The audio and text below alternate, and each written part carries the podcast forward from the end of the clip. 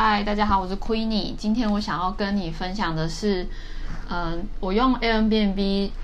平台创业的好处。那我是有五年的房东的一个经验谈。好，然后，嗯，为什么想要谈那个这个像 Airbnb 这样平台创业呢？因为我发现其实，在台湾嘛，还蛮多人其实他一直都想创业的，但是，嗯，可能。应该是说，大部分想要创业的是上班族嘛，因为上班大家都知道，说就是成为雇员啊，他并不会是一个未来真的是可以，呃，让自己的收入真的变得更好的一个状态。所以，其实台湾人啊，不管是台湾人，台湾人就是我们所在的国家嘛，但是有更多，呃，应该说想要让自己生活更好的人，其实基本上他们都是想创业的。好，那，嗯。那应该是说，就是我就以咖啡厅来举例好了。那我就以咖啡厅来举例好了，因为大概开一家咖啡厅，我觉得至少也要，至少我觉得两百会比较保险一点，因为你会有中间的，就刚开始呃开幕啊，然后你需要一些过渡期，就是宣传，然后人到你的店里，然后以及中间可能会有一些突发状况会需要的一些资金。所以嗯，如果说呃，因为我觉得用 M B 创业的好处就是说，它可能只要咖啡厅创业的可能只有十分之一到五分之一吧。为什么会一个 range 那么大呢？就是要看自己对于事情的呃要求以及状态程度是多高。那因为这是每个人的生活呃人生经验跟个性不一样。那其实呃我我觉得可以学习，就是用平台创业的好处，就是说嗯像。呃，我最近跟一个朋友在聊天，那他是温州人，那他都说，像温州人呢，温州人，如果你对于就是中国有研，就是中国的一些，嗯，就是他们一些做生意的人有研究的话，温州人是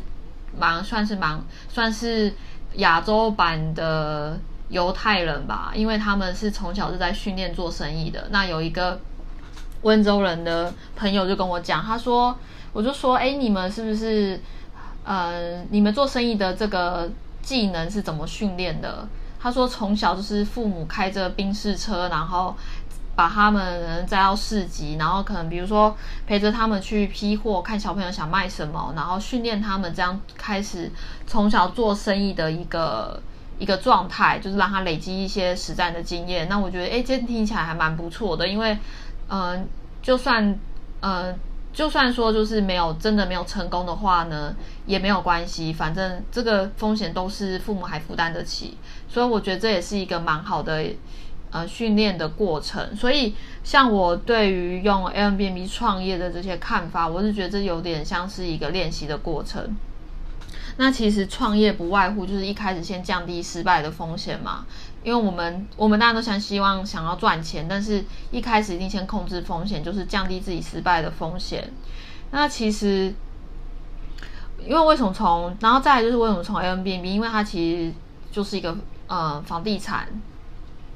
那房地产其实。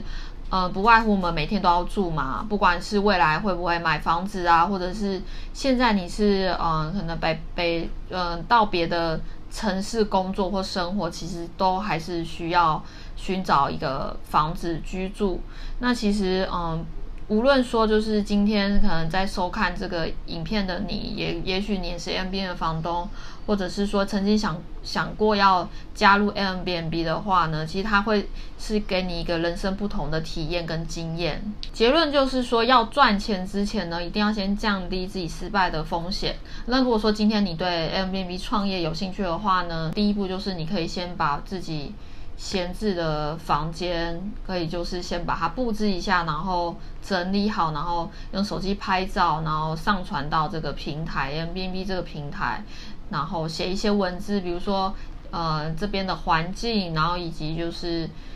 呃一些所一些城市的文化特色，然后写一些文案，然后就可以呃把这些资讯放在放在 M B B 的平台。那其实。嗯，无论说就是无论说像我们所知道的这些，嗯，我们所谓眼中的成功的生意人呢，其实他们不外乎都是先练习开始这件事，因为有一个开始呢，零跟一呢的差别就是在于他有没有开始行动嘛，或者是说今天你是一个已经拥有房地产的人，你也可以试着开始做这件事情，就是就是一样，就是把自己的房子整理，然后拍照上传。那如果说今天你对于 M B B S 的议题，就是这个话题呢，或者是呃创业平台这个话题有兴趣的话呢，欢迎你在底下留言。那我想要就是送给大家一个电子书。呃，那我会把链接放在这个影片的资讯栏下方。如果你有兴趣的话，你可以呃免费下载索取。那我们下个影片见，拜拜。